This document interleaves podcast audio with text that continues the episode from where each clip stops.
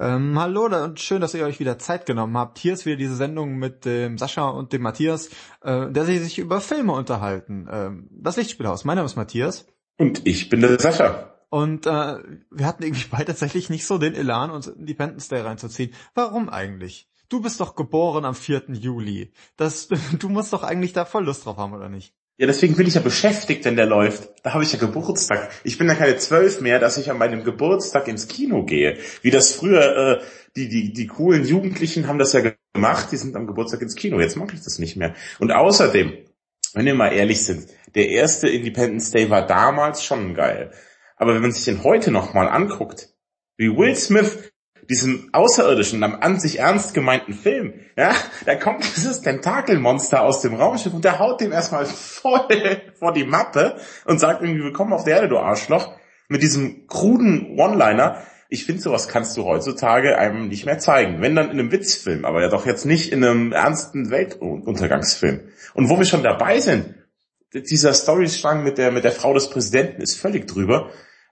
Wie gesagt, damals war das alles in Ordnung. Aber heutzutage lockt das kein mehr hinterm Ofen vor. Ich frage mich wirklich, warum dieser Film überhaupt eine Fortsetzung erhalten hat. Wer kam denn auf die Idee und dachte, ja, hm, das ist eine hervorragende Idee.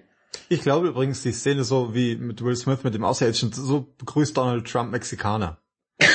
Willkommen. Willkommen in Amerika. Bam. Bam. Äh, ja, aber keine Ahnung, wer auf die Idee gekommen ist. Ich meine, äh, du hast schon recht, Independence Day ist natürlich ein super Ding gewesen irgendwie damals. Ähm, ist auch irgendwie noch so, ist so ein Kindheitsfilm auch für mich so ein bisschen. Ja, klar. Und ähm, dementsprechend, das geht wahrscheinlich vielen ganz genauso und man hat sich gesagt, okay, dann machen wir halt nochmal so ein Krach-Bumm-Ding. Ich meine, Roland Emmerich, äh, ja, der freut sich da natürlich. Da, das ist, das ist sein Ding. Hauptsache irgendwie, was geht kaputt. Das ja, muss, auch, das mal, das muss auch mal sein. Ist doch auch dein Ding. Du liebst doch auch Filme, bei denen was kaputt geht, oder? Ja, ich wollte den auch irgendwie schauen und dann kam er ja raus und jetzt aber in der Woche drauf, jetzt kommt der Star Trek raus, den ich mir jetzt morgen Abend endlich anschauen werde. Ah. Ähm, und da ist Independence Day, rückt dann einfach schon ganz schön nach hinten, muss ich sagen, wenn ich die Auswahl ja. habe, Star Trek zu gucken. Ich habe gestern schon Außerirdische, dann doch lieber äh, Star Trek. Ich habe gestern den ersten Star Trek, also den J.J. Abrams Star Trek mal geschaut mal wieder. Äh, den habe ich ja hier auf Blu-ray und ach Gott, ist der Film gut. Ich liebe diesen Film. Ich habe ihn bestimmt schon fünf, sechs Mal gesehen. Äh, wird immer besser. Ich habe ihn das einmal gesehen und die Raumschlacht habe ich noch keinmal gesehen. Tatsächlich. Das äh, Star Trek Debakel von 2013 oder 12, ich weiß nicht, wann der kam. Äh, ist dir was aufgefallen? Wer spielt denn den Vater von Chris Pine? Äh, Thor. Ganz recht. Das ist mir neulich, habe ich das mal gesehen irgendwie und der wird den jetzt wohl auch im neuen spielen. Und das äh, wusste ich gar nicht, dass ja, wirklich doch, Thor das Raumschiff fliegt. Und sie sehen sich auch ähnlich. Sind die eigentlich verwandt, der Hemsworth und der Pine? Ich glaube nicht. Vielleicht über ein paar Ecken oder so. Hemsworth hat ja auch noch einen Bruder, der ja auch recht erfolgreich ist. Der spielt in den Hungerspielen mit, ne? Da spielt er den Gale. Ich schäme mich überhaupt nicht, dass ich das kenne. Also, dass ich, weil das ist, die Hungerspiele sind eh so ein Guilty Pleasure, genau wie die Twilight-Filme. Irgendwie mag ich das gerne. Ich glaube, ich habe den ersten Hungerspiele Spiel gesehen. Ist das eigentlich von MB? MB präsentiert das Hungerspiel. Hungerspiel. Ein Spiel für die ganze Familie. Und da kommt so ein Kind an der Haut so auf so einen Gong oder so. Muss das nicht so sein? Ja, ja, natürlich. So läuft das. Ähm, ähm, aber gut, wir hatten keinen Bock auf Independence Day, stattdessen haben wir einfach Serien geschaut äh, oder auch Sachen nachgeholt und das ein bisschen inspirieren lassen. Und das hier ist tatsächlich mal wieder äh, Serientäter Nummer äh, ja, also vier Nummer einfügen. Ja. Ähm, wir haben so ein bisschen was vorbereitet. Es geht viel um lustig-lustig-Sendungen, muss man sagen. Ja, das, das stimmt. Ist, äh, ja, Witz, Witz-Sendungen sind es ja eigentlich. Ähm, wie ist denn bei dir das, das Konsumverhalten bei Serien? Also ich kann mal sagen, du, wir sind jetzt beide berufstätig. Und bei mir ist so, ich gehe zur Arbeit, dann noch ein bisschen zum Sport und dann komme ich heim. Und dann ist halt für einen Film ist auch nicht mehr so viel Platz. Man muss halt noch was kochen, man muss noch was essen, man verbringt Zeit mit seinem Partner. Und so ein Film, der frisst ja schon mal zwei Stunden auf. Und ich finde, da kommt so eine Serie einem gerade gelegen. Und ich mache das mit so Serien oft wie mit äh, wie mit dem Essen. Also am Anfang kommt das Hauptgericht, eine schwermütige 40 Minuten Serie, also halt wie mhm. eben das lange Format, ja. mittlerweile auch 50, 60 Minuten, da so viele Serien jetzt beim Streaming sind, ist ja scheißegal, wie lange die dauern.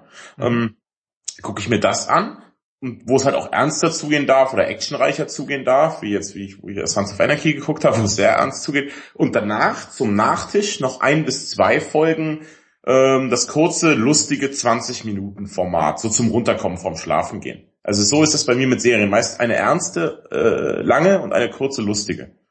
Ja, bei mir ist tatsächlich ganz genauso. Also wir haben uns da zwar noch nicht drüber äh, irgendwie ausgetauscht, aber es funktioniert tatsächlich genauso bei mir. Ähm, ich kann dir mal sagen, also ich hab, guck am Abend meistens tatsächlich bis zu vier verschiedene Serien. Äh, momentan ist es so, also ich guck, das erste, was ich momentan schaue, ist Misfits. Das geht dann ja auch so dreiviertel Stunde ungefähr. Mhm. Das ist auch so ein bisschen, bisschen, sagen wir, ein bisschen ernster, ein bisschen dramatischer stellenweise eben auch. Aber das vorher war es Blacklist. Danach schaue ich momentan immer eine Folge Full Metal Alchemist, was äh, zwar so Anime-Zeug ist, aber auch ein bisschen äh, anstrengender teilweise, ein bisschen düsterer. Und dann irgendwie zwei lustige Folgen momentan. Es gibt jetzt wieder Staffel 5 von ähm, Modern Family ist jetzt endlich da bei Netflix. Ah, schön. Tatsächlich. Und danach, ich scha schaue gerade, zusammen mit Tonfrau Steffi, schauen wir alle Folgen Full House gerade. Boah, das ist aber scheiße. Ja, das war richtig. Also jetzt Fuller House oder Full House? Fuller House Hubby haben wir schon durch und jetzt läuft gerade Full House. Das kannst du nicht mehr gucken, finde ich, die Show. Das ist so eine Show aus den, weißt du, wenn du Friends heutzutage anmachst, geht das noch. Ja, das ertrage ich noch. Aber Full House kann ich nicht mehr. Ja, War Full früher House- cool, jetzt nicht mehr. Full House bringt mich so ein bisschen runter, bevor ich ins Bett gehe. Das ist so, das läuft so nebenbei, die Folgen gehen eigentlich alle immer gut aus, alle mögen sich, ich muss mich, ich muss mir keine Sorgen um irgendwen machen. Das ist sehr angenehm zu gucken tatsächlich. Ja, aber dann, dann guck doch lieber Alf. Ich finde, Alf ist das bessere Full House. Statt den, den Olsen-Zwillingen gibt's Alf. Nee. Ich finde, Alf, Alf ist eigentlich ein sehr unangenehmer Charakter, finde ich. Das ist ja jetzt ein Quatsch. Alf ist der Wahnsinn. Ich, also den liebe ich wirklich. Schade, dass der nicht bei irgendeinem Streamingdienst ist. Wobei meine Misses daheim wird das auch nicht erlauben. Die hasst den auch. Ich habe gerade gedacht, schade, dass Will Smith nicht Alf getroffen hat aus dem Raumschiff raus. Willkommen auf der Erde. Bam. Und als, als, Rache, als Rache isst er Will Smiths Katze auf oder so. Gordon Shumway. Überragend. Also wirklich, Alf, Alf ist das bessere Full House, das ist meine Meinung. Ähm, apropos, also, apropos was, das sagt man manchmal so als Phrase und man bezieht sich auf überhaupt nichts. Ähm, ich bin noch viel zu nüchtern für diesen Cast. So, Lass uns ja. doch was trinken. Es ist nämlich warm.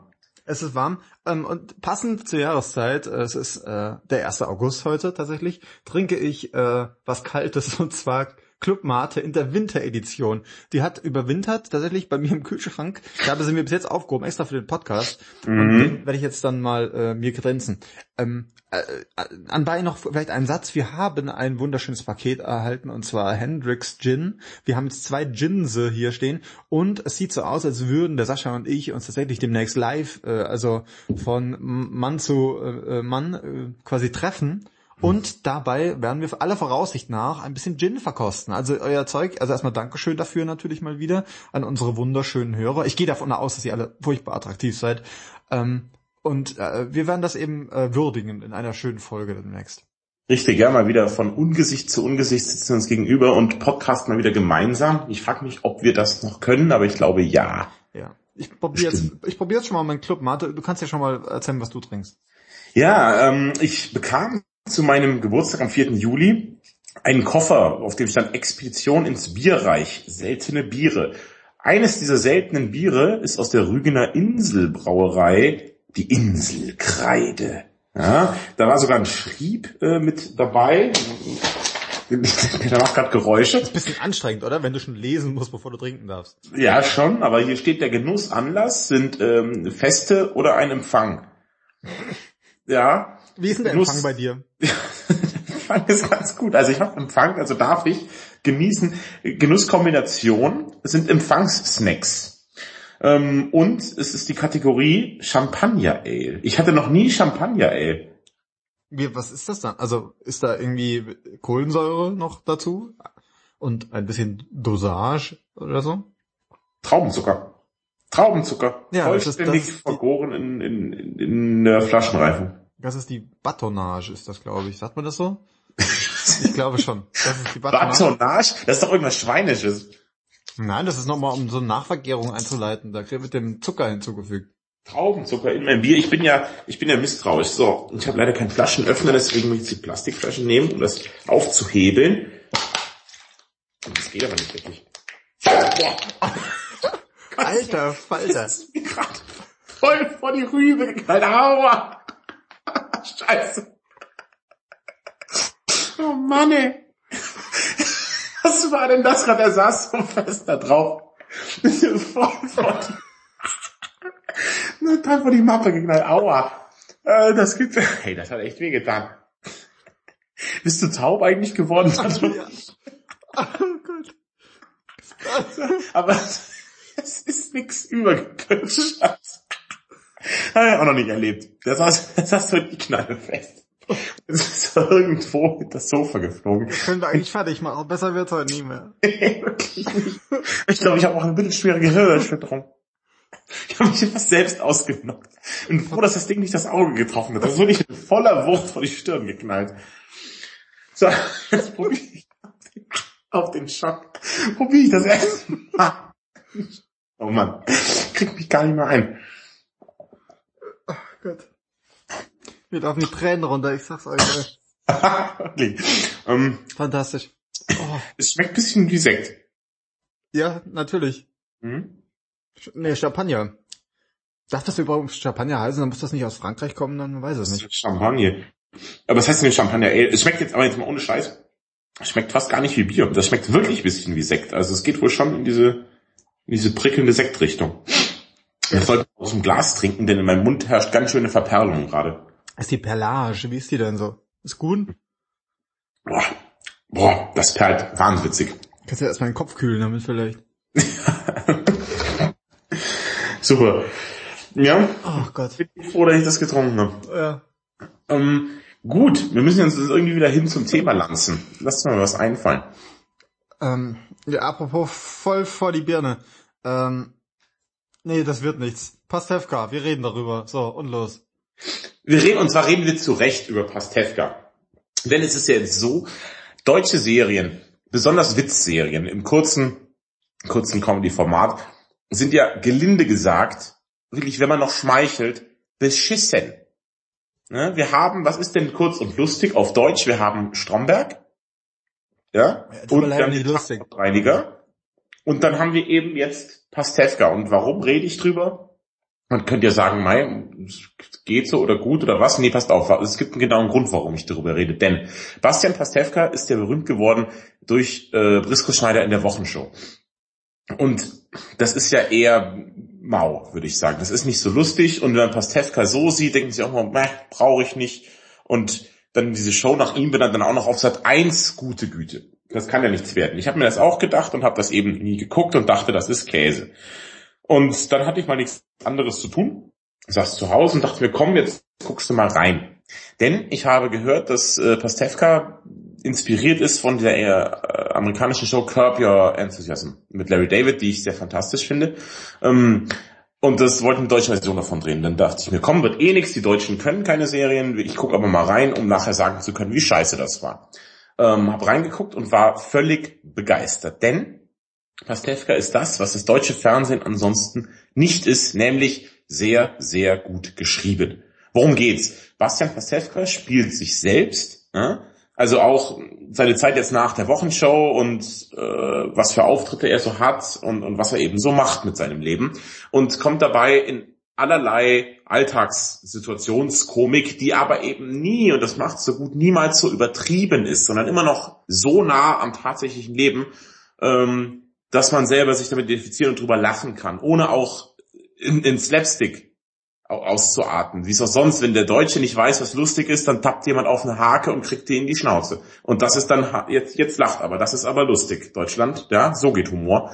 Und das ist es eben nicht. Das ist geistreich geschrieben, das ist lustig geschrieben, der Humor ist auf den Punkt und Pastewka spielt sich halt auch mit einer sehr, sehr geilen Portion Selbstironie. Und deswegen ist die Show super, super lustig. Die hat auch eine ganz angenehme Atmosphäre, da man, sich abends zum Feierabend schön reinfallen lassen kann. Und das bringt einen dann schön ins Bettchen, wenn man die geguckt hat. Eine richtig, richtig tolle deutsche Show. Also ich finde es echt en par mit Stromberg, würde ich sagen, von dem, wie es mir ge äh, gefällt wie lustig es ist.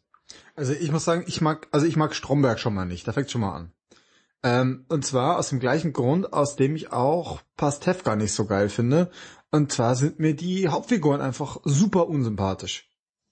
Also ähm, Stromberg äh, ist klar, da, da ist die Rolle auch ein bisschen als Arschloch angelegt so. Ähm, da ist klar, aber wie gesagt, bei Pastewka ist ein bisschen anders nämlich das Problem. Denn er ist eigentlich, er ist halt ein bisschen ein Trottel, muss man einfach sagen. Ja? Also er meint's nicht böse.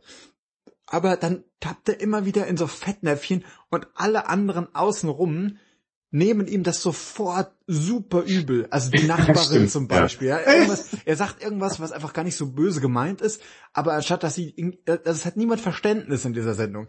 Alle sind sofort auf 180 und ich finde, das ist sehr anstrengend zu gucken, weil man hat das Gefühl, er will, er kriegt eine Ohrfeige nach der nächsten von links und von rechts und es läuft nichts, überhaupt nichts nach Plan und er tut mir einfach leid. Also ich, oh, das, ich finde das anstrengend zu gucken tatsächlich.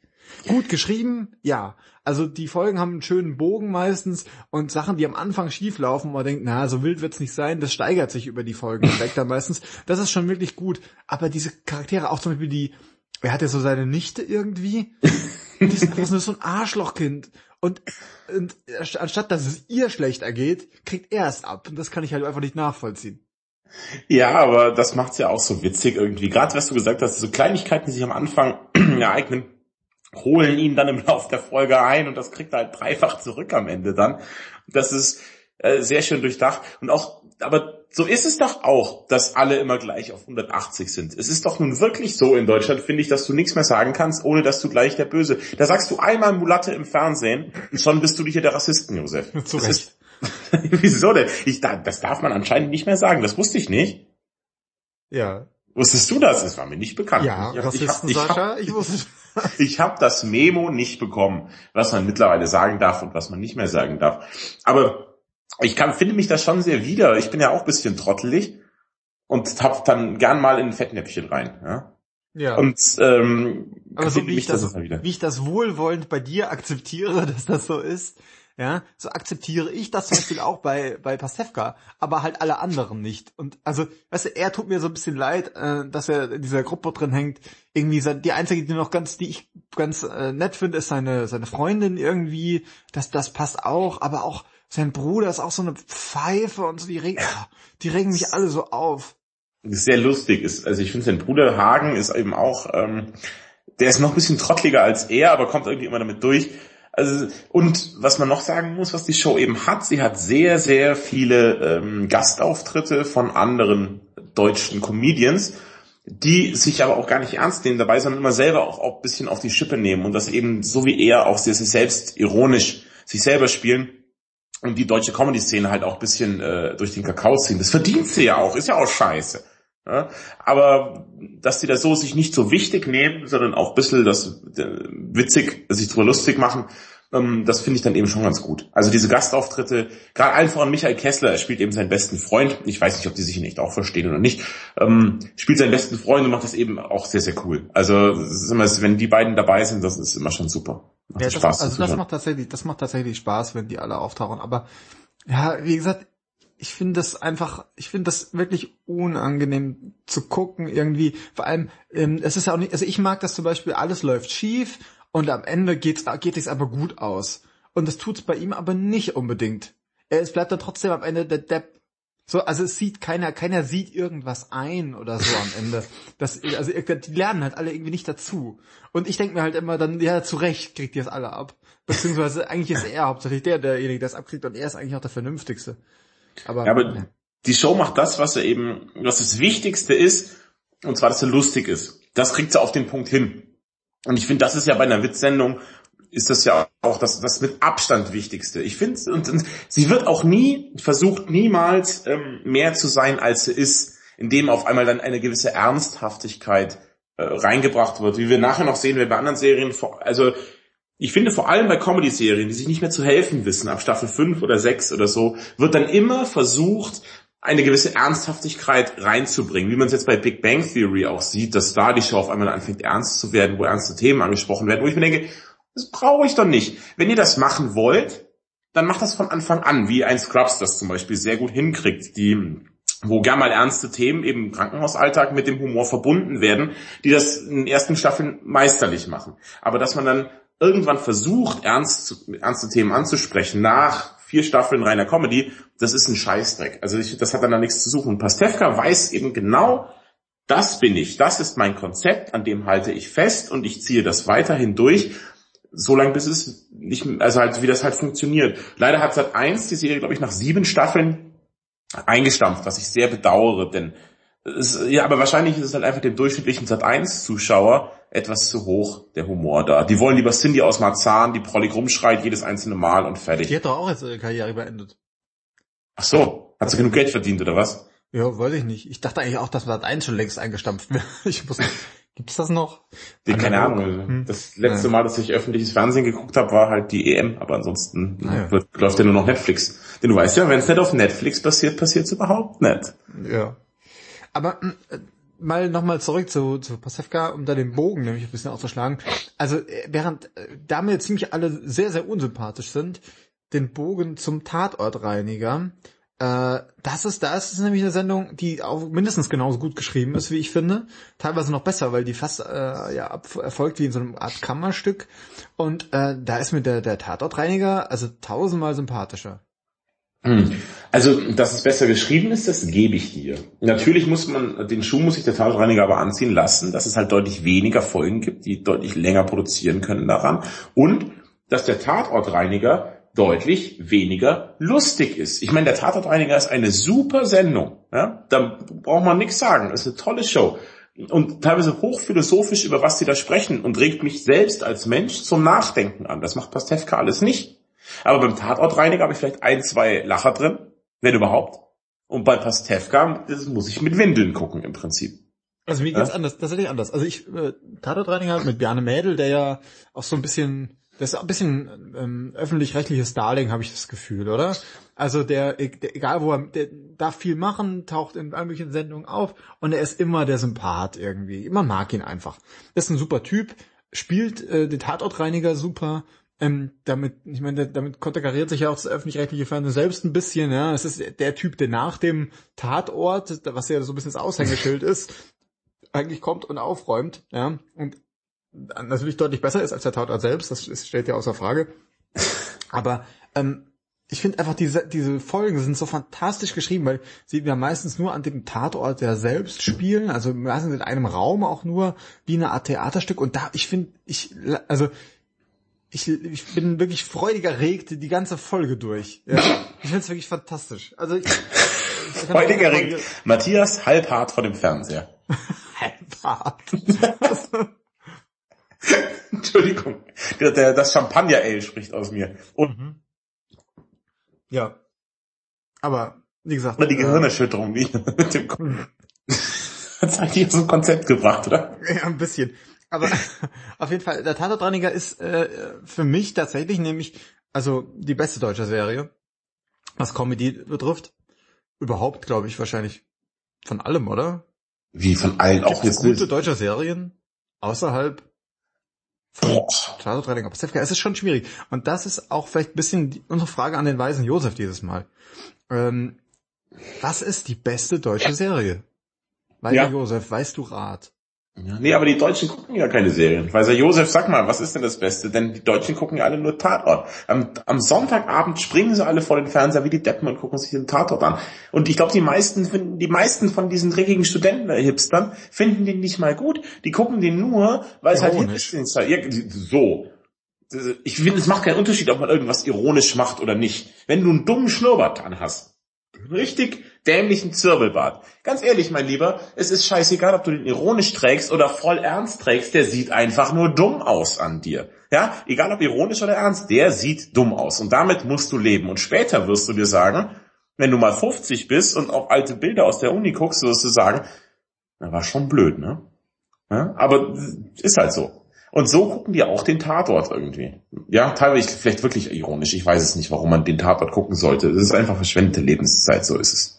Ja, das, dementsprechend, also mich wundert sowieso auch so, äh, der Tatort, ja, der kriegt ja jeden Sonntag da seinen, seinen Platz, aber so Tatortreiniger, der muss dann trotzdem irgendwie da auf den hinteren Plätzen gastieren.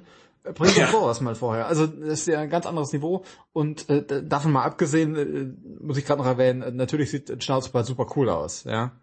Ja, aber ja, ja, ein Schnauzbart sieht super cool aus. Da bin ich ja völlig bei dir, so zum Beispiel bei einem Motorradkopf oder sowas. Aber weißt du, dieser gezwirbelte, weißt, weißt du, was ich meine? Ja, ich glaube, ich weiß, was du meinst. So ein Zwirbel, wie heißt dieser Starkoch, Lichter, Larver, keine Ahnung, einer von den beiden. Lecker. Ja, genau. Der hat doch diesen super albernen Zwirbelbart oder der Sänger von den Höhnern. Ja. Der Krautmacher. Die haben diesen gezwirbelten. Und wenn du mit irgendwie Anfang 20 so nur, also ohne einen anderen Bart, nur diesen Zwirbelbart trägst, ich finde das dann nicht mehr cool. Normaler Schnurres, mega. Da bin ich mhm. total bei dir. Aber so ein einzelner, alberner Zwirbelbart, die, nee, auch ironisch nicht. Hm, apropos äh, Hipster, äh, das ist vielleicht eine ganz gute Überleitung. Ähm, wir wollten noch sprechen über äh, Master of None. Äh, auch eine Netflix Original Serie. Ähm, und die sticht nämlich genauso ein bisschen die Lücke. Es sind auch ziemlich viele Hipster, finde ich, die da unterwegs sind in der Sendung. Oh ja. Und ähm, ist auch eine Sendung, die davon lebt, finde ich, dass sie sehr gut geschrieben ist tatsächlich. Ähm, wie siehst du das? Erzähl uns ein bisschen was über Master of None. Master of None ähm, ist entwickelt worden von Aziz Ansari. Das ist so ein ähm, Amerikaner indischer Herkunft, der vor allem durch sein Stand-up-Programm bekannt geworden ist in Amerika. Ich habe mir da alles, was eben so auf Netflix und Amazon Prime verfügbar ist, habe ich mir auch angeschaut. Ich schaue mir ganz gern mal diese Stand-up-Sachen an. Da ist nämlich die Gagdichte unheimlich hoch. Und Aziz Ansari hat ein wirklich zum Brüllen komisches Stand-up-Programm. Auf Netflix gibt's beide bekannteren Specials. Schaut euch die mal an. Ist super. Ist wirklich ganz, ganz toll gemacht. Ähm, habe ich sehr gelacht. Und dann habe ich mich auch wahnsinnig gefreut, dass er eine eigene Serie bekommt. Das Konzept ist bisschen, ja, nicht ganz Seinfeld-esque, denn er spielt zwar auch sich selbst, also halt, er heißt in der Show auch Aziz Ansari, aber er ist, glaube ich, kein Comedian, sondern er ist halt ein dahin dümpelnder Schauspieler. So ist das. Äh, und es geht tatsächlich um, es geht um wenig. Er, sein Leben als Schauspieler, wie er versucht, Kohle zu verdienen, Gespräche mit Freunden und eben ähm, Frauengeschichten. Ich finde, das bringt das so auf den Punkt und auch eben die skurrilen Teile des Alltags werden da äh, auf die Schippe genommen, finde ich. Es ist wie das, das Hipster-Seinfeld ein bisschen, oder? Es ist tatsächlich ein bisschen hipster Seinfeld. Ähm, ich muss sagen, mit Seinfeld selbst bin ich nie so ganz warm geworden.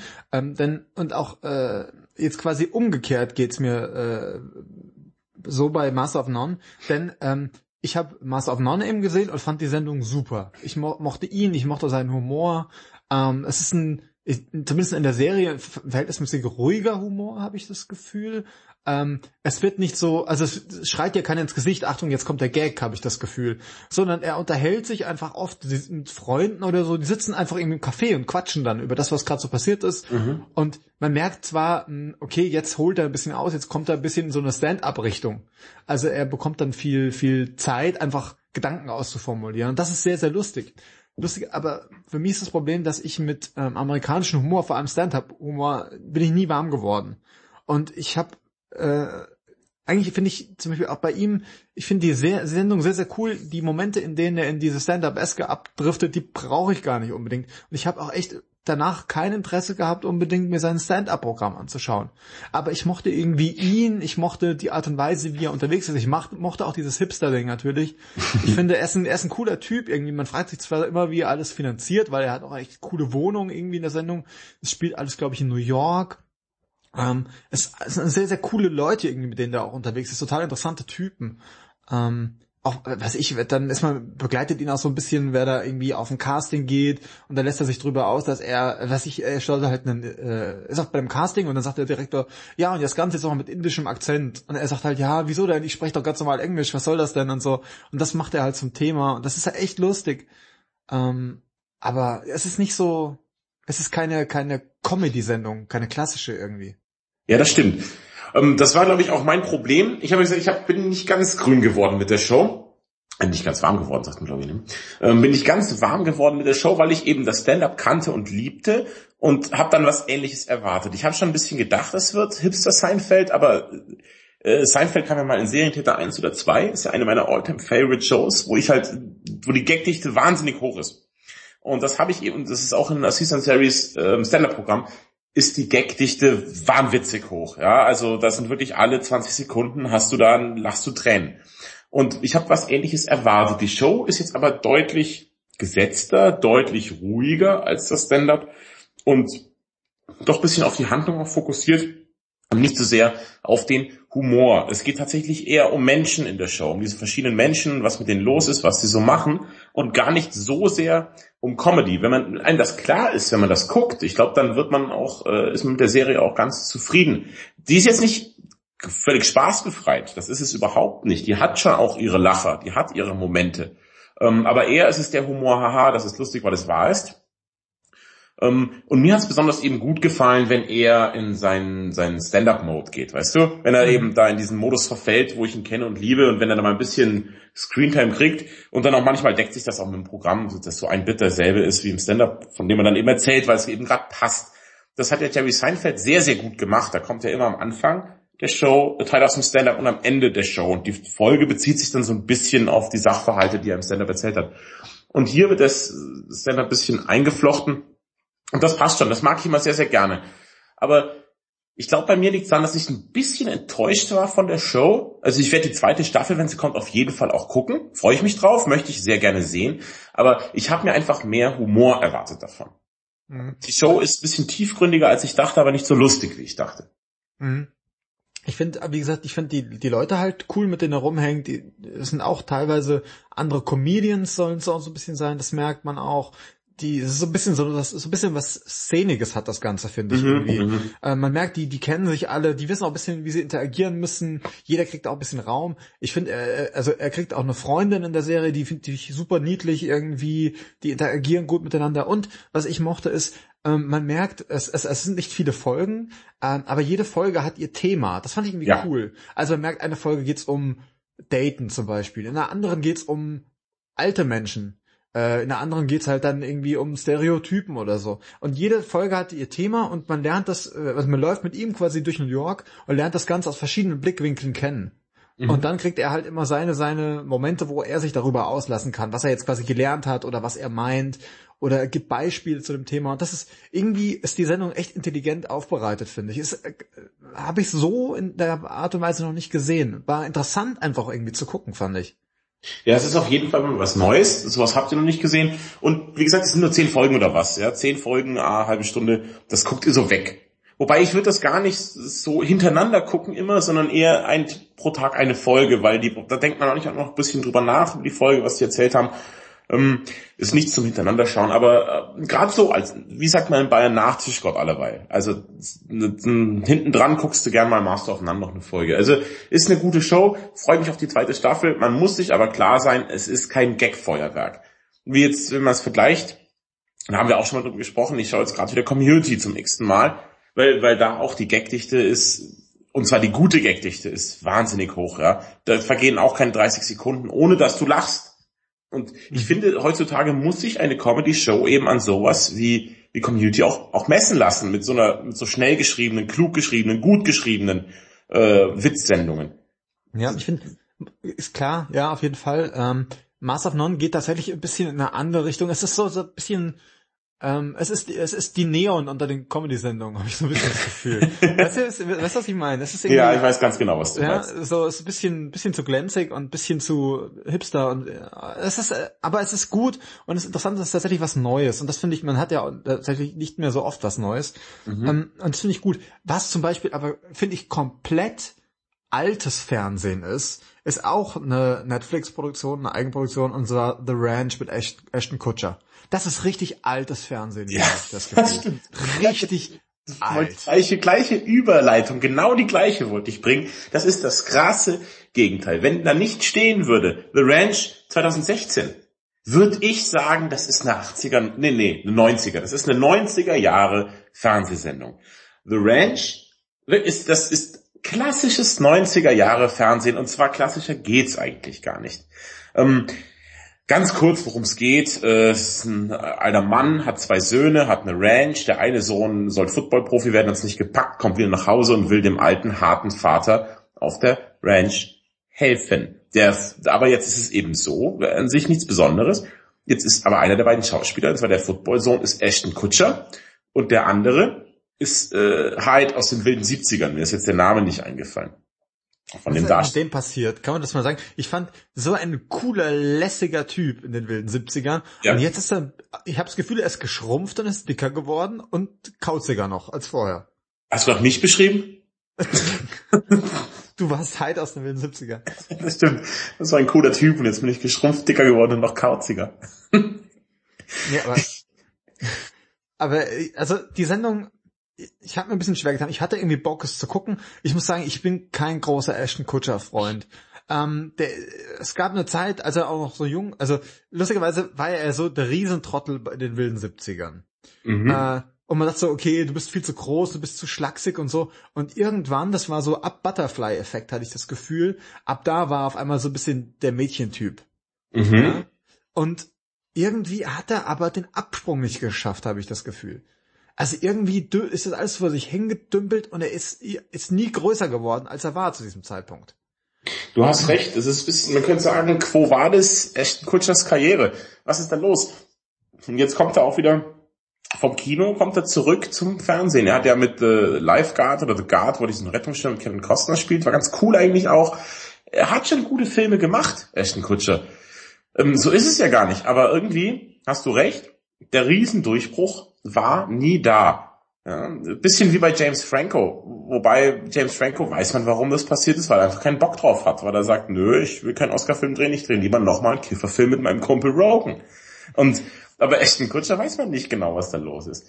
Aber, und jetzt, das klingt ja alles ein bisschen kacke, wenn man sich so Ranch überlegt. Also, ganz allgemein, die Show klingt so, als wäre sie ohne Inspiration auf, auf dem Papier entworfen worden. Was machen wir? Hier, Ranch, der eine kommt zurück, knarziger alter Vater und äh, wir brauchen noch einen Star, den Ashton Kutcher. So, fertig.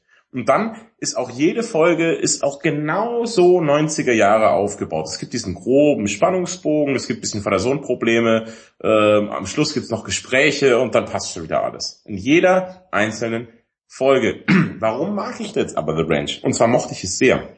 Zum einen war ich zumeist betrunken, als ich das gesehen habe, muss ich jetzt gestehen. Ähm, und äh, zum anderen hat das eben, weil es eben so ist, als Kind der 90er hat es diese angenehme 90er Jahre Fernsehatmosphäre. Ich finde es ganz schön, das ist ein bisschen wie nach Hause kommen, wenn man das wieder anschaut.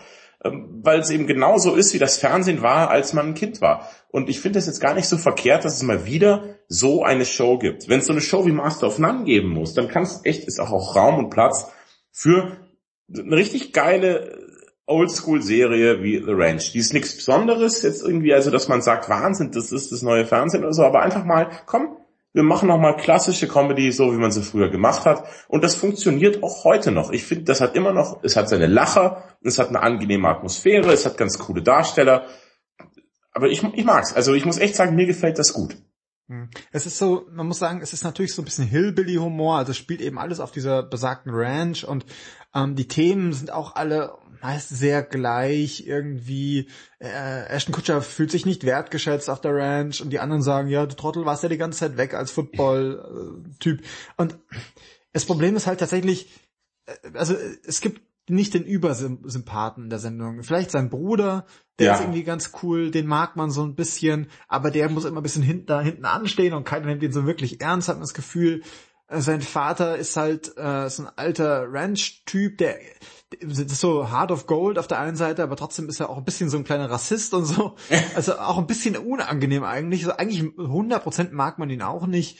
Und es ist, also ich, ich habe mich nie, ich habe mich nie gut gefühlt bei der Sendung, ja. Es ist eher so ein bisschen schmutzig, als sollte ich meine Zeit mit was Besserem irgendwie äh, verwenden. Aber ich habe es mir trotzdem komplett angeschaut, weil es ist halt tatsächlich, es ist, ich habe mich schmutzig gefühlt, als sollte ich meine Zeit mit was Besseres verbringen. Aber ich habe es mir trotzdem komplett angeschaut. Jeder andere wäre ausgestiegen nach vier, fünf Folgen oder so. Nein, du ziehst es durch bis zum bitteren Ende. Es ist ein bisschen auch als Mangel, als Mangel an Alternativen. Ich meine, man fühlt sich tatsächlich so ein bisschen wie auf dieser Farm. Was willst du machen? Okay, es ist irgendwie Mittwochnachmittag, ja, gehen wir halt saufen. Also, also so funktionieren die Folgen dort übrigens auch. Die sind sehr oft sehr betrunken. Und, ja, ähm, und so ist es da auch. Man guckt sich an, denkt sich, ja, was soll ich sonst gucken? Was, was ich schon kenne? Ja, ich guckte mal das an. Ich, wenigstens, wenigstens ist es was Neues, aber es ist trotzdem irgendwie nicht so geil. Und irgendwie, wahrscheinlich, ich muss, wahrscheinlich werde ich auch die nächste Staffel gucken. So. Aber es ist irgendwie, man hat das Gefühl, es ist Ashton Kutchers Variante, sich selbst am Leben zu erhalten. Ich glaube, er produziert das auch selbst mit und wahrscheinlich wirtschaftet er so ein bisschen die eigene Tasche, dass ihn man nicht komplett vergisst. Ja, aber warum denn nicht? Also wie gesagt, es ist, es ist ja keine große Sache, es tut keinem weh, ähm, aber es unterhält mich sehr. Also wie gesagt, das ist auch kein Gagfeuerwerk, ich, ich lache keine Tränen die ganze Zeit, aber irgendwie von der Atmosphäre her hat es mich angesprochen. Es ist einfach ein bisschen altbacken alles. Es ist bisschen, wirklich ein bisschen alt. Es ist, also es ist äh, überhaupt nicht innovativ und gar nichts. Man, der Vorteil ist, man versteht sofort, wie es funktioniert. Das Mhm. macht den Einstieg sehr, sehr leicht. Und es gibt tatsächlich, muss man auch sagen, stellenweise immer mal wieder, mh, sagen wir mal, Überraschungen äh, im Sinne von, dass die Folgen erstaunlich negativ ausgehen. Ja, das Es stimmt. gibt immer mal wieder Folgen, wo man denkt, wow, damit habe ich jetzt aber nicht gerechnet. Ja, da hast du recht. Ähm, geht nicht immer alles gut aus bei Ranch, aber es ist jetzt auch kein, es ist keine Dramashow, wo man irgendwie mitfiebert oder so, so nicht, meh. Dann saufen sie halt ein Meer am nächsten Abend auf der Veranda und dann passt das schon wieder. Ja. Läuft schon. Aber es, sind, Gut. es, ist sehr, es ist sehr weit weg von mir auch, muss ich sagen. Also die Probleme, die die da auf der Ranch haben, ist, naja. Du, in Wittenberg hast du die nicht die Probleme auf der Ranch, oder? Wobei, hier bin ich der Ranch schon deutlich näher, muss man sagen. Ja. Ich bin ja im Allgäu groß geworden, von daher äh, verstehe ich das. Ja? Achso, Kühe und Saufen. du Das, bist ja echt ein Kutscher des Allgäu eigentlich. ja genau, meine Football-Karriere hat auch nicht geklappt. Nee. Muss jetzt, kommt jetzt wieder zurück und muss dann doch irgendwie Muss melden. Vater auf dem Hof helfen dann. Ja. Das wäre ja was. Das ist die Geschichte deines Lebens. Wenn ihr mehr über den Sascha erfahren wollt, schaut The Ranch. Ähm, Ich bin der dicke Kauzige.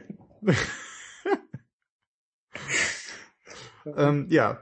Ähm, ähm, aber eine, es gibt, äh, zum, vielleicht zum Abschluss langsam nämlich schon, es gibt eine Ja. Sendung, ihr habt schon gemerkt, wir sind uns nicht immer so ganz so einig gewesen heute, aber es gibt eine Sendung, da sind wir uns beide einig, dass die einfach wirklich fantastisch ist. Und das ist Netflix Archer. Archer ist wirklich super. Archer ist eine Zeichentrickserie äh, mit einem ganz eigenen Stil. Das macht am Anfang einem auch ein bisschen schwer, oh, so wieder Zeichentrick brauche ich eigentlich nicht mehr. Ne? Und guckt man vielleicht deswegen auch nicht. Aber diese Show ist aus mehreren Gründen wert zu gucken. Denn wir haben bei Archer ja eine Persiflage auf James Bond, würde ich sagen, oder? So ist das. Ja, es geht um einen Geheimagenten, der, das ist mittlerweile ein bisschen unglücklich gewählt, für eine Geheimorganisation arbeitet, die ISIS heißt. Das ist ein bisschen schwierig vielleicht inzwischen. Ja. ähm, ähm, aber er ist halt der super Wow-Agent. Äh, er findet sich fantastisch in dem, was er tut, weil Agenten natürlich fantastisch sind und das ist, ist tatsächlich auch so. Und ähm, es ist alles sehr Klischee, sehr Agent, nur dass alle leider ein bisschen kaputt sind auch in dieser Sendung.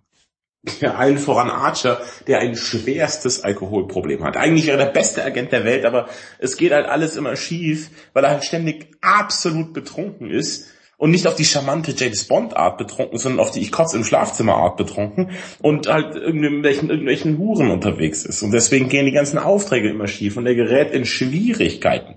Dabei nimmt die Show kein Blatt vor den Mund, ist teilweise recht derb, aber ähm, auch eben vom Humor her 1A. Und das liegt vor allem an den Running Gags bei Archer. Deswegen, ich habe Archer Staffel 1 gesehen und dachte mir, ja, ganz nett, aber ich weiß ja nicht, ob ich es noch weiter gucken soll, weil die ganzen Running Gags noch nicht gezündet haben. Aber ab Staffel 2 nimmt die Show dermaßen Fahrt auf. Deswegen, falls euch interessiert, rate ich euch dringend, ähm, beißt euch weiter durch. ja. Denn das ging dir, glaube ich, ähnlich, ne? Ja, ganz genauso. Ich habe auch zwei, drei Folgen geschaut und dachte so, boah, nee, geht gar nicht. Weil die auch so richtig übel auch Peniswitze machen und so eine Zeit lang. Und man denkt so, mein Gott, was muss das denn sein, ja? Aber irgendwann versteht man, wie es funktioniert und dass Ja. man das alles wirklich nicht zu ernst nehmen darf. Und dann auf einmal merkt man wirklich, wie gut das geschrieben ist, wie die Running Gags da eingebaut sind, richtig intelligent. Und Mhm. es gibt für eine Zeichentricksendung auch coole Action stell- stellenweise. Die Ja. Folgen sind spannend geschrieben auch. Äh, und es gibt, also es gibt so verrückte Sachen. Äh, Ich Staffel so und so viel, ich weiß gar nicht welches ist. Alles ändert sich plötzlich und die Sendung ist halt auch plötzlich Archer Weiß. Ja, also das war Miami super. Weiß nur mit Archer. Ja, das war fantastisch eben. Das, Archer Weiß hat mir super gut gefallen. Ähm, passt auch gut, weil die nächste Staffel Archer läuft Mitte August auf Netflix. Ich weiß nicht, ob du es wusstest, aber die kommt Ja. jetzt dann. Und wirklich, also durchbeißen lohnt sich absolut. Es dauert einfach ein Weilchen, bis man die Show checkt. Ich habe Archer am Anfang auch nicht gecheckt. Ich habe nur von von, von meinen Freunden wieder gehört, ey, guck dir Archer an, das ist super, bleib da am Ball, schau dir das an. Und ich dachte mir so, nö, ich möchte nicht. Hab dann aber in Ermangelung einer Alternative, hast du schon recht, habe ich immer, wenn, äh, wenn meine Frau nachts eingeschlafen, äh, schon geschlafen hat, kann ich nur was gucken, was sie nicht mitgucken will. Das Problem kennst du ja vielleicht auch. Und dann habe ich gesagt, gut, dann schaue ich jetzt eben Archer weiter. Und ich wurde so sehr belohnt dafür, dass ich bei Archer am Ball geblieben bin. Denn irgendwann passiert was Merkwürdiges. Die ganzen Running Gags zünden eben, du lachst dich tot, aber auch die Figuren werden dir immer sympathischer. Am Anfang denkst du, was sind das denn für Pappnasen alle? Aber irgendwann findest du die alle eigentlich ganz lässig und magst die alle ganz gerne sogar, die da mitspielen und ihre, die ganzen Macken, die die haben, findest du ganz cool. Ähm, es ist wirklich, die Show ist auch so konsequent. Irgendwann lässt sich Archer mal besoffen den Namen von Fremden groß auf dem Rücken tätowieren. Und das bleibt dann die ganze Show. Diese ganze Serie hindurch bleibt dieses Tattoo eben auf seinem Rücken. Man nimmt eben immer wieder Bezug auf Sachen, die vorher passiert sind, was dann später eben zu ganz, ganz tollen und sehr, sehr lustigen äh, Szenen führt. Also, Diese darf gar nicht zu viel darüber verraten, aber auch, denn, denn das ist wirklich ganz toll. Die Sendung ist, das ist überraschend undämlich. Ja, genau. Ja, also man guckt das und denkt, das ist der letzte Mist. Das Dümmste, was ich je gesehen habe, bis man es versteht. Und dann denkt man sich, ach so ist das gemeint. Jetzt verstehe ich das erst. Und äh, du hast es gerade ja schon gesagt, die Charaktere sind alle ziemlich abgeranzt eigentlich und man denkt, also man denkt sich, wie, man könnte nie eine, eine, ein Interesse an ihnen gewinnen. Aber irgendwann ist man an dem Punkt, dass man sagt, Gott, ihr seid alle so interessant und so lustig und man freut sich, dass man dahinter gekommen ist. Ja, genau. Ja, ähm, ich meine, die, äh, die Stimmen, ich weiß nicht, hast du das auf Deutsch oder auf Englisch geschaut? Äh, ich habe es ja auf Deutsch angesehen tatsächlich. Okay, ähm, im Englischen, die, die Sprecher sind auch sehr bekannt. Also zum Beispiel seine Mutter, also er hat auch so eine ganz verrückte Beziehung zu seiner Mutter, irgendwie, die ihn, man hat das Gefühl, sie, sie macht ihn eigentlich nur nieder, aber gleichzeitig ist er irgendwie das, das beste Kind der Welt. Das ist sehr, sehr lustig. Die Mutter wird zum Beispiel auch von der, äh, ich habe den Namen vergessen, aber von der gespielt, die bei Arrested Development auch die Mutter ist. Oh, das passt ja, das passt ja. Ja, die sieht auch genauso aus dann. Mhm. dann. Dann checkt man das auch. Die, die Sprecher sind sehr, sehr gut, sehr, sehr lustig. Ähm, es kommt auch immer wieder coole Musik vor. Es ist tatsächlich auch sehr agentenmäßig, muss man sagen. Also auch, es ist nicht nur so, dass es einfach nur dämlich ist, sondern auch die, äh, wie auf dieses Agentensein Bezug genommen wird. Also mit coolen Sondereinsätzen und so Gimmicks und so, wie man es halt kennt. Das mhm. ist richtig cool. Also es ist schon sehr James Bond auch tatsächlich. Ja, aber eben hat die super witzige Version dann davon. Aber wenn man James Bond mag oder ein bisschen was damit anfangen kann, sollte man es auf jeden Ach, wer einfach gerne lacht, sollte das gucken. Also Punkt aus Ende. Ich finde, das braucht man gar nicht mal speziellen Menschen empfehlen. Ich könnte mir vorstellen, dass vielleicht eher ein Männerding ist, die Serie. Äh, ich denke auch, also ich habe das äh, mit Tonfrau Steffi, also haben wir es am Anfang geschaut und da hat es nicht so gezündet. Irgendwann habe ich weitergeschaut und irgendwann war sie dann auch drin und dann haben wir es äh, auch ziemlich schnell runtergeschaut. Ich glaube, ich habe die ganze Serie auch zweimal schon komplett gesehen. Ähm, okay. Weil die wird, wir haben es ja gerade schon gesagt, die wird halt auch besser dadurch, dass man, dass die Sachen immer wieder wiederholt werden. Mhm. Die Running Gags, die werden auch nicht dämlich, die werden immer nur noch besser. Stimmt. Ich glaube, ich schaue es auch demnächst noch ein zweites Mal, weil ich ja dann in der ersten Staffel schon die Running Gags check und sowas und, und die mitnehmen kann. Den, wenn, ja. Wo die da geschaffen sehr, werden. Sehr, man, man gewinnt die Sendung richtig lieb, muss man sagen. Mhm, ja, das stimmt. Ich habe mich auch dann immer abends, ich habe das noch im Mäusekino, weißt du, also auf dem Tablet im Bett dann noch immer eine Folge halt geschaut, bevor ich dann die Augen zugemacht habe.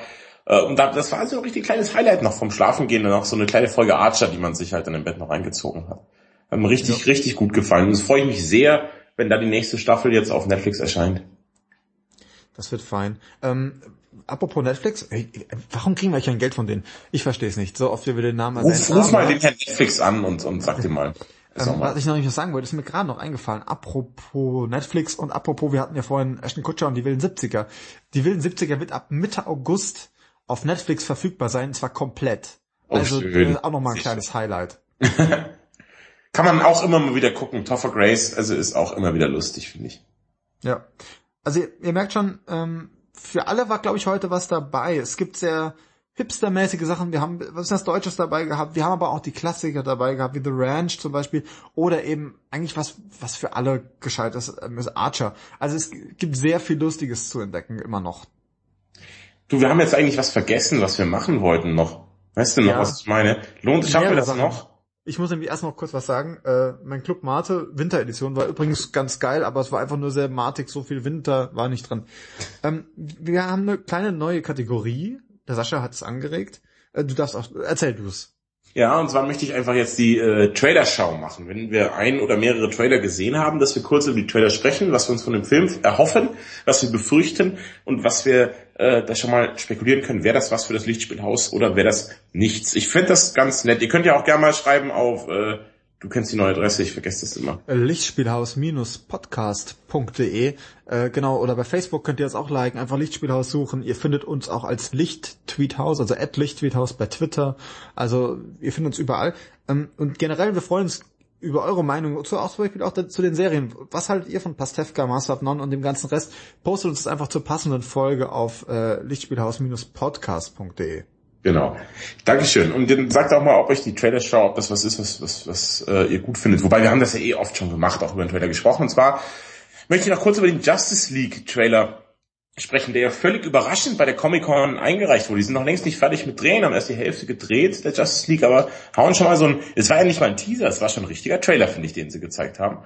Ähm, und den habe ich mir angeguckt und ich fand ihn absolut fantastisch. Worum geht's? Batman stellt ein Team zusammen, eine große Gefahr kommt. Keine Spur von Superman in dem Trailer finde ich ganz fantastisch. Ähm, wie The Flash eingeführt wird, war super. Und alter Vater, wie Aquaman da vorgestellt wird. Das ist mein Superheld. Der langhaarige, bärtige, muskelbepackte Jason Momoa, der einfach noch eine Flasche Schnaps reinäxt, bevor er ins Meer springt, der Batman an die Wand drückt und randaliert geiler Typ. Also er das, ich hätte nie gedacht, dass Aquaman so cool wird. Er sieht aus wie eine hawaiianische Gottheit. Und ja, möchte, genau. Ich möchte ihn ein bisschen anbeten. Ich möchte ihm irgendwie Tier opfern. Es ist wirklich fantastisch. Jason Momoa, was ein geiler Typ. Ja, also ich deswegen, der war für mich auch der Grund, warum ich mir den schon dreimal angeschaut habe, den, den Justice League Trailer. Ähm, weil natürlich Ben Affleck als Batman also ich bin ein bisschen verliebt auch, wie, wie, wie geil er das macht mit Batman. Und ich habe so Lust, mir das anzuschauen, mehr von ihm zu sehen, zusammen mit Aquaman das zu sehen. Äh, und also gut, Wonder Woman ist halt leider dabei, so. Aber ich glaube, der Flash ist auch ein ganz cooler Typ. Man sieht Cyborg ein bisschen. Also ich freue mich richtig arg auf den Film. Man hat schon gemerkt, sie haben es versucht, auch jetzt bisschen lustiger zu inszenieren, finde ich. Das kommt absolut rüber, weil sie haben gesehen, oh, so ganz ernst, wie wir das machen, funktioniert das nicht. Wir müssen mehr wie die Avengers sein. Ob das nicht ein Schuss in den Ofen wird, wird sich zeigen, denn ich finde, gerade eine ernstere, düsterere Alternative zu den Avengers zu bieten, fände ich gar nicht so schlecht. Da könnte DC jetzt sehr gut eigentlich reingrätschen. Mhm. Finde ich auch. Äh, es ist ja sowieso schon auch eine düstere Zeit angekündigt. Äh, vielleicht das mal noch so als, als Hinweis, was ich so noch entdeckt habe. Ähm, wenn ihr euch zurückerinnert an Batman vs. Superman, der ja auch ein bisschen düsterer, also doch durchaus düster war. Ähm, es gibt ja diesen, dieses, diese Flashback, was auch immer Szene, es ist ja nicht so ganz klar, ob das so ein Zeitreiseding schon war oder was auch immer, wo Batman in so einer Endzeit unterwegs ist. Mhm. Ganz interessant, an der Waffe, die er in der Hand hat, äh, wenn man genau darauf achtet, sieht man eine Joker-Karte, die daran klebt an der Waffe. Ah, ah. In der Endzeit oder was? Ja, ja. Und ganz geil, äh, man sieht ihn ja irgendwann durch die Battle laufen und da ist ein so ein Anzug, auf dem steht irgendwie drauf, hier, du hast verloren oder irgend sowas. Nee, haha, Jokes on you, Batman. Ja, genau. Das ist ja aus The Killing Joke, eben das Kostüm. Äh, genau, das Kostüm ist äh, ein altes Robin-Kostüm. Tatsächlich. Also irgendein Robin hat's schon erwischt. Und das, ja, das erklärt. Das nimmt ja Bezug, jetzt ist ja von DC, die machen das selber, ihre Animationsfilme, ist der berühmteste Batman-Comic, The Killing Joke, in dem eben Robin vom Joker getötet wird und ihm das Kostüm ja. hinterlässt, da der ist jetzt noch nicht rausgekommen ist. Ja, genau. Und da sieht man eben auch schon, äh, das erklärt jetzt auch nochmal im Nachhinein diese, diese Bitterkeit von Batman so ein bisschen, wenn man darauf Bezug nimmt. Das ist sehr, sehr cool und deswegen freue ich mich auch. Du hast ja schon gesagt, Wonder Woman findest du nicht so geil. Ich finde, sie sieht super cool aus in ihrer Rüstung. Ich mag sie auch an sich ganz gern. Äh, der Wonder Woman Trailer oder Teaser, whatever, ist ja auch schon draußen. Der sah leider ein bisschen öde aus, so ein bisschen. Trotz Captain Kirk, ne? Äh, trotz Captain Kirk, der übrigens sehr, sehr cool aussieht in dem Film, ja, muss man sagen. Absolut. Als, als tollkühner Pilot, sehr, sehr cool. Ähm, ich werde die Trailer auch nochmal posten auf lichtspielhaus-podcast.de. Ähm, sagt uns auch gerne eure Meinung dazu. Es interessiert uns wirklich, denn wir wollen natürlich auch äh, über Filme sprechen, die euch begeistern. Ja. Hättest auch ausmachen können. Wir, wollten, eigentlich, wir ja. sind das Lichtspielhaus und wir sprechen über Filme, die euch begeistern. Ja, aber ich will noch was sagen. Okay, bitte. Äh, ich, jetzt äh, weiß ich auch nicht mehr. Auf jeden Fall. ähm, ja, ich würde sagen, äh, ja, meiner ist Matthias. Ich bin der Sascha. Das war das Lichtspielhaus und ich würde sagen, du gehst jetzt bei, aber wieder auf die Alm irgendwie melken. Ich gehe zu meinen Hipster-Freunden in die Stadt und dann treffen wir uns irgendwie wieder. Äh, was machen wir da? Wahrscheinlich auf unserem nächsten Agenteneinsatz.